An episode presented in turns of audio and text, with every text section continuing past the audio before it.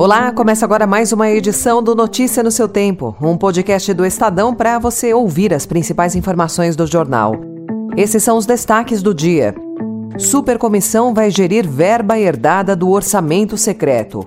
Lula retoma nós contra eles e vê revolta de ricos em atos golpistas. E o terremoto mais letal em 80 anos que matou milhares na Síria e na Turquia. Hoje é terça-feira, 7 de fevereiro de 2023. Estadão apresenta Notícia no seu tempo. O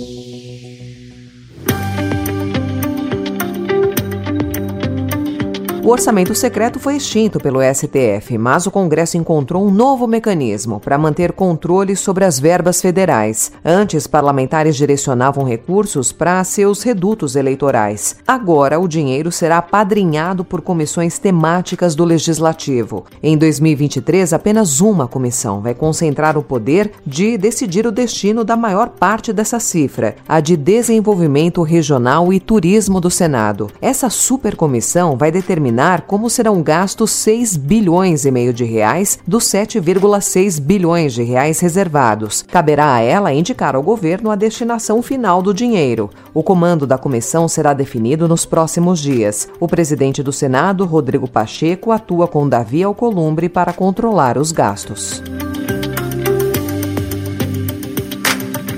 Porque o que aconteceu no Palácio do Planalto, no Palácio da Alvorada, na Suprema Corte e no Tribunal foi uma revolta dos ricos que perderam as eleições. O presidente Luiz Inácio Lula da Silva voltou a reforçar ontem o discurso do nós contra eles, ao citar o ato golpista que resultou na depredação da sede dos três poderes em Brasília, no dia 8 de janeiro. Após a vitória nas urnas, Lula falou em reconciliação dos brasileiros divididos pela política, afirmando não haver dois Brasis. A declaração de ontem reforça a narrativa petista, símbolo da postura do partido e de seu líder máximo na polarização que marcou a política política brasileira nos últimos 20 anos.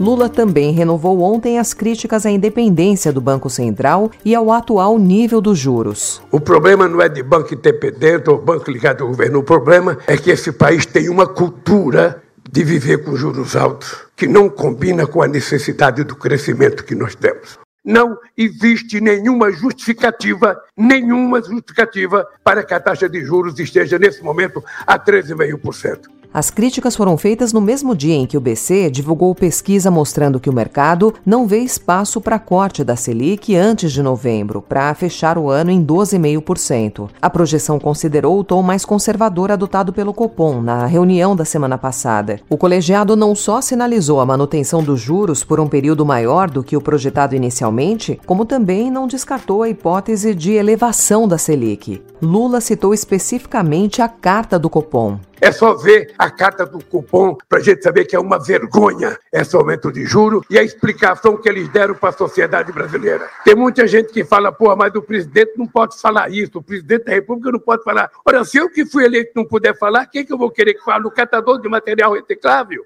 Quem que eu vou querer que fale por mim? Não, eu tenho que falar. À noite, em entrevista, o ministro da Fazenda, Fernando Haddad, disse que o comunicado do Copom poderia ter sido mais generoso ao considerar as medidas já anunciadas pelo governo e repetiu que herdou uma situação fiscal delicada. Na cerimônia de posse na presidência do BNDES ontem, Aloysio Mercadante voltou a falar em mudanças na taxa de longo prazo, que baliza os financiamentos da instituição de fomento. Segundo o Mercadante, eventual mudança na TLP será debatida com o Congresso Nacional. Debateremos para ajustar a taxa de longo prazo, a TLP, que o BNDES utiliza hoje. E é muito importante compreender o seguinte: não queremos e não estamos reivindicando o retorno a um padrão de subsídios do orçamento como ocorreu no passado, mas uma taxa de juros mais competitiva, sobretudo para micro, pequenas e médias empresas.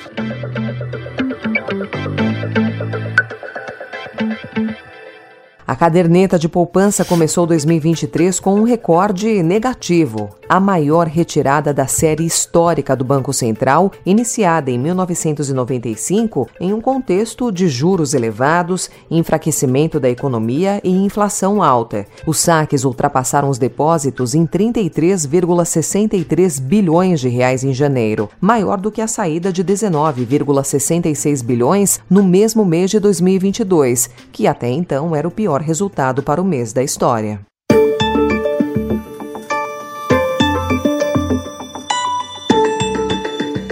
O Estadão também informa hoje que o Conselho Distrital de Saúde Indígena recebeu a denúncia de três assassinatos de Yanomamis por garimpeiros em duas diferentes áreas da reserva, em Roraima, no meio da floresta amazônica. O Ministério dos Povos Indígenas cobrou providências do Ministério da Justiça para a remoção dos corpos. A estimativa é de que haja pelo menos 15 mil mineradores ilegais na região que têm fugido por meio da ofensiva do governo federal. O ministro da Justiça e Segurança Pública, Flávio Disse que o efetivo na região conta com mais de 500 homens. Nós temos um efetivo suficiente, é claro que eu não posso dizer exatamente o efetivo por razões de planejamento, mas lembro que nós temos efetivo da Força Nacional, da Polícia Federal e das Forças Armadas. Nós estamos tratando, portanto, de um contingente seguramente superior a 500 homens eh, empregados dessas várias instituições nas ações coercitivas.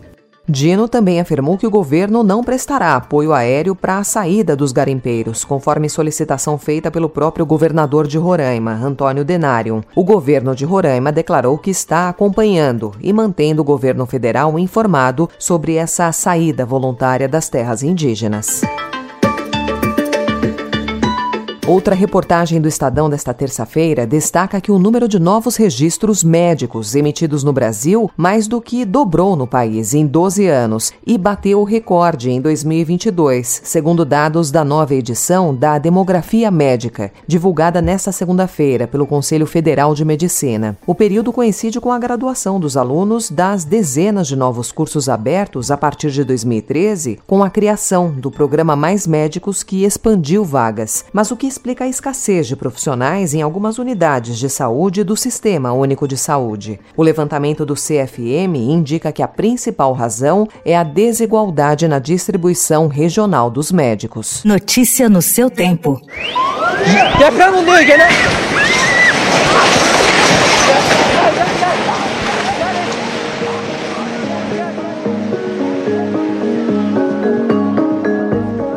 O forte terremoto de magnitude 7,8 que atingiu ontem o sudeste da Turquia e o norte da Síria foi o pior em mais de 80 anos. Mais de 3.800 pessoas morreram. Centenas de casas e edifícios foram destruídos. Equipes de socorristas correm contra o tempo desde a madrugada de ontem para tentar encontrar sobreviventes sob os escombros. O frio intenso torna o resgate ainda mais dramático e difícil.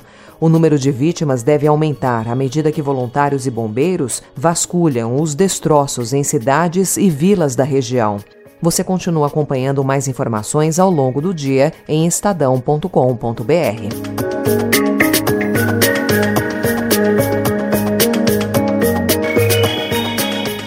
Essa foi mais uma edição do Notícia no seu Tempo, com a apresentação e roteiro de Alessandra Romano, produção e finalização de Mônica Herculano. O editor de núcleo de áudio é Manuel Bonfim. Obrigada pela sua escuta até aqui e até amanhã. Você ouviu Notícia no seu Tempo.